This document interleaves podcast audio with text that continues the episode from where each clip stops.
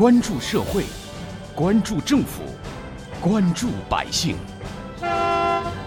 民生新干线。听众朋友们，早上好，欢迎收听今天的《民生新干线》，我是子文。社区是社会治理的末梢，也是基层治理的重点和难点，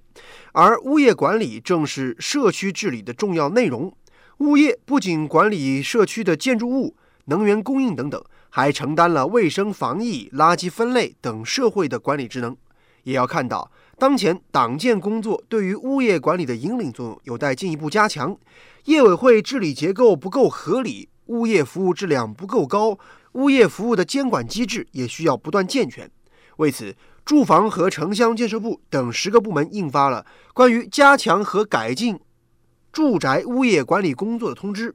对提升住宅物业管理水平和效能提出了新的要求，为打通居民服务的最后一公里提供制度支撑。加强住宅物业管理，推动物业服务向高品质和多样化升级，是满足人民群众不断增长的美好生活需要的重要措施。我国人均的国内生产总值已经达到一万美元，中等收入群体超过四亿人，人们对于健康、养老、育幼、家政等生活服务的需求，当然也在不断的水涨船高。这类的生活服务需求场景，很大一部分都在社区里。满足居民最为迫切的需求，因地制宜地提供各类高水准服务，近水楼台的物业最有先天优势。因此，通知提出推动发展生活服务业的要求，鼓励有条件的物业服务企业向生活服务领域去延展，既能满足居民多样化的多层次的居住生活需求，同时也能促进消费，扩大内需。您家住在杭州哪里？您希望小区的物业公司提供什么样多元化的服务呢？带着这样的问题，记者随机采访了一些杭州市民。家住江干区某小区的胡女士表示，希望加强对快递服务的规范和管理。我家小区嘛，一般都是统一放在大门口的那个保安亭旁边的，因为就是我们这边物业公司它不允许陌生人随便上楼嘛，那我就习惯了。嗯，除了外卖可以送到家门口，其实快递的话都是下楼拿的。杭州市民吴先生则更加在意小区的安全管理问题。有的老旧小区啊，其实还是有那种高空抛物的问题的，并且有的居民他这个素质真的是有待提高。我希望像我们小区就能装那种专门监控的摄像头，然后加强这方面的管控。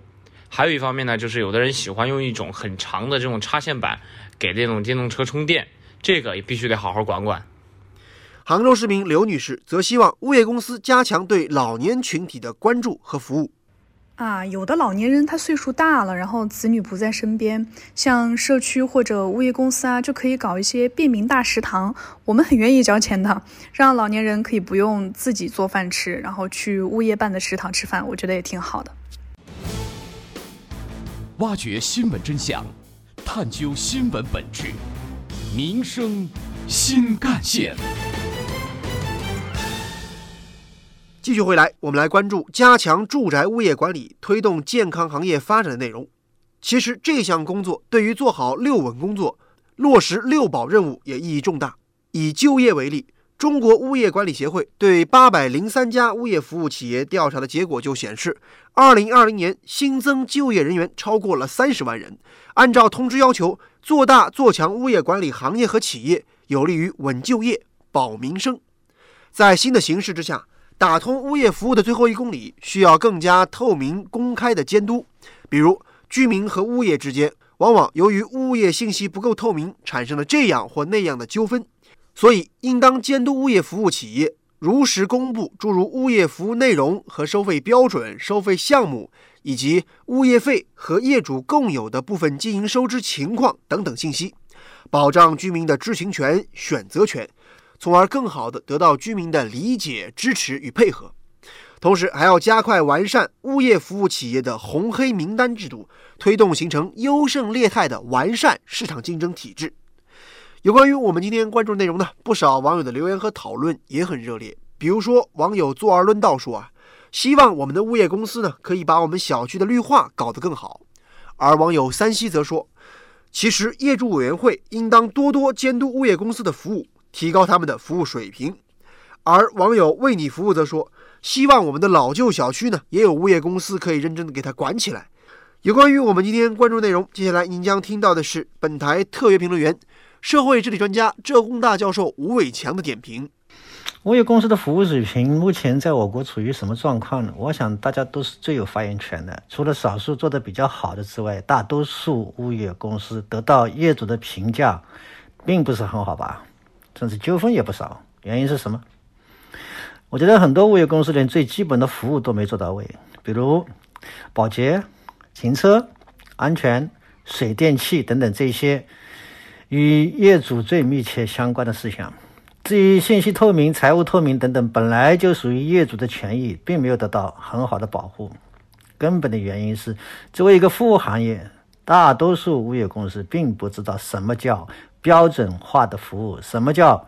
服务的提供者和服务接受者之间的平等地位。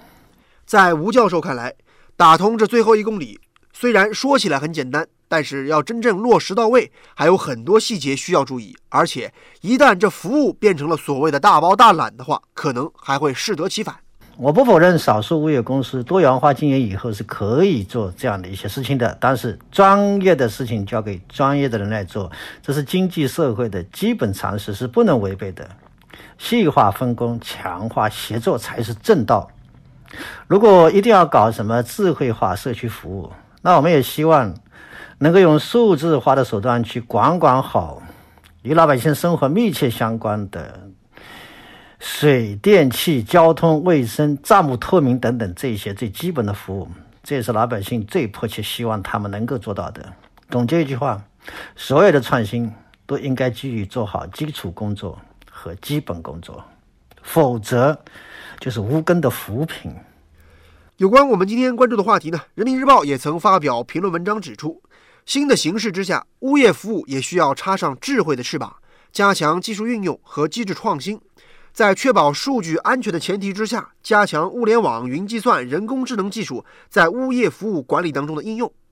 促进线上线下融合服务发展，创造更多的定制化产品和更加个性化的服务，来让人民群众的各项需求得到进一步的满足。同时，在治理结构、资金使用等方面，也要探索出新的机制来。提升服务品质和效率，比如说，一些社区探索使用公共维修资金购买电梯安全责任保险，电梯出了故障之后，让保险公司先行赔付，这样就能尽快的进入维修流程，为破解公共维修资金使用难题提供了新的思路和方法。